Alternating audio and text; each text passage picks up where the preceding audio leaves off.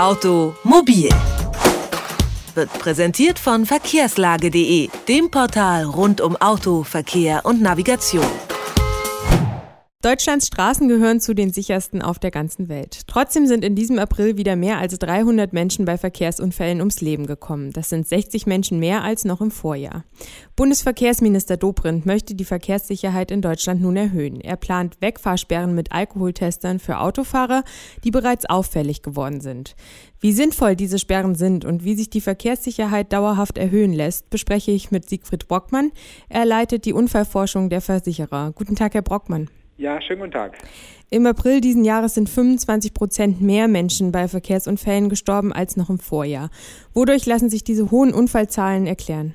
Also zunächst mal ist es so, dass der Forscher grundsätzlich nicht auf Monatszahlen guckt. Das kann, wenn Sie eine schöne Frühjahrsperiode haben mit ein bisschen Sonne zum Beispiel, sind viele Motorradfahrer unterwegs, es sind viele Fahrradtouristen unterwegs, dann ändert sich sofort auch das Geschehen bei den Getöteten und deswegen muss man immer mindestens das ganze Jahr miteinander vergleichen oder noch besser eben auch in Dreijahresperioden denken.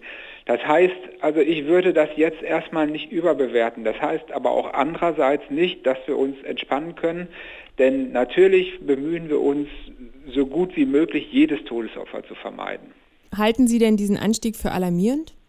Nein, ich bin, wie gesagt, also da mache ich im Moment, äh, schließe ich daraus noch gar nichts, weil es immer auch diese Schwankungen gibt zwischen den Monaten, je nachdem, ob Sonne scheint oder regnet.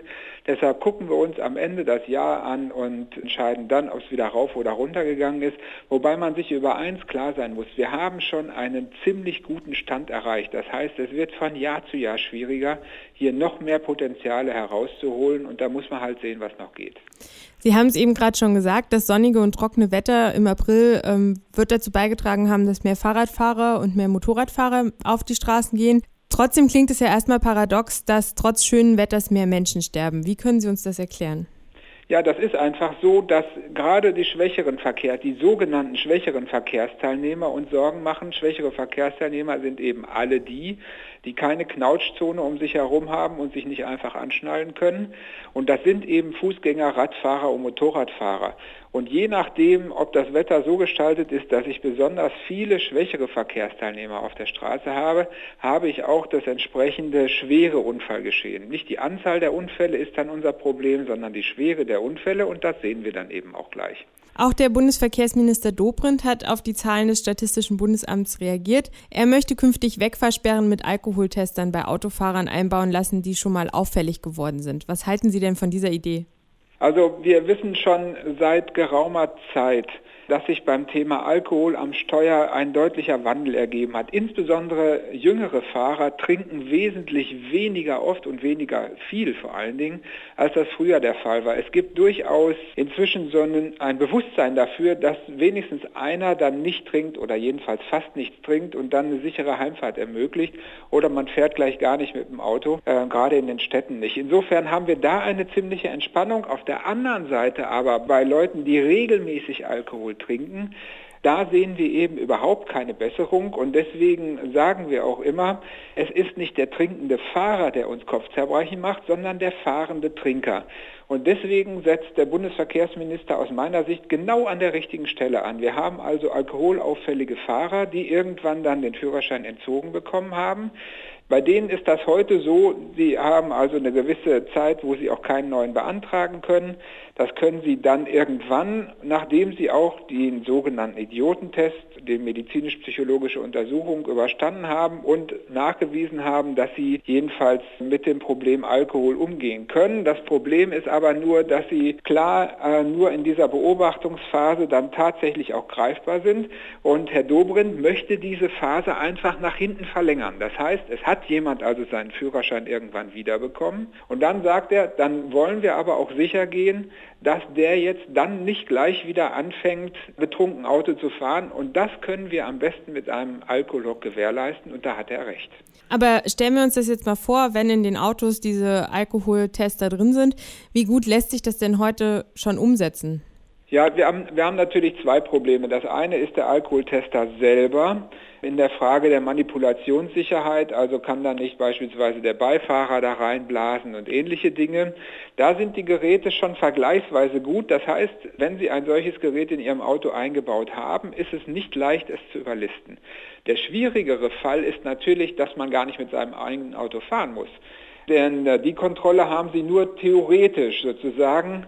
Wenn jetzt jemand sagt, ja, dann nehme ich halt das Auto meiner Frau oder so, ich will aber heute Abend trinken, dann können sie dagegen erstmal nichts machen. Das können sie aber nie. Sie können ja auch niemanden daran hindern, ohne Führerschein zu fahren. Also die Alkoholtester wären so eine Möglichkeit, um die Verkehrssicherheit wieder ein bisschen zu erhöhen. Was muss denn konkret getan werden, damit die Verkehrssicherheit dauerhaft erhöht werden kann? Ja, der entscheidende Punkt ist, dass wir wirklich an allen Stellen ansetzen, die uns zur Verfügung stehen. Denn ich sagte es schon, je besser wir in den letzten Jahren geworden sind und die Getötetenrate ist ja dramatisch zurückgegangen in den letzten 30 Jahren, umso schwieriger wird es, noch mehr Potenziale rauszuholen, noch weniger Getötete und Schwerverletzte zu haben. Und dazu bedarf es Maßnahmen an allen drei Baustellen, die ich mal so umschreiben würde, Mensch, Straße, Fahrzeug. Wir müssen am Bewusstsein arbeiten, noch mehr rücksichtsvolleres Fahren fördern, insbesondere hinsichtlich des Paragraphen 1 der Straßenverkehrsordnung, ständige Vorsicht und Rücksicht. Ich sage immer, wenn das passieren würde, hätten wir viele Probleme nicht mehr.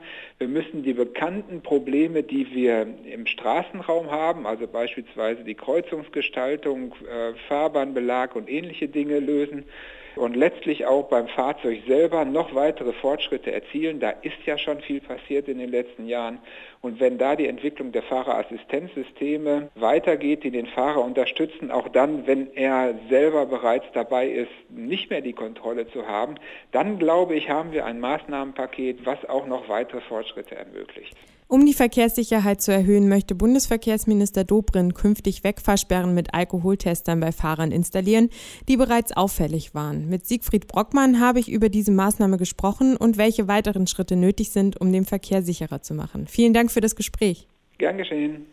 Automobil, jede Woche, präsentiert von verkehrslage.de.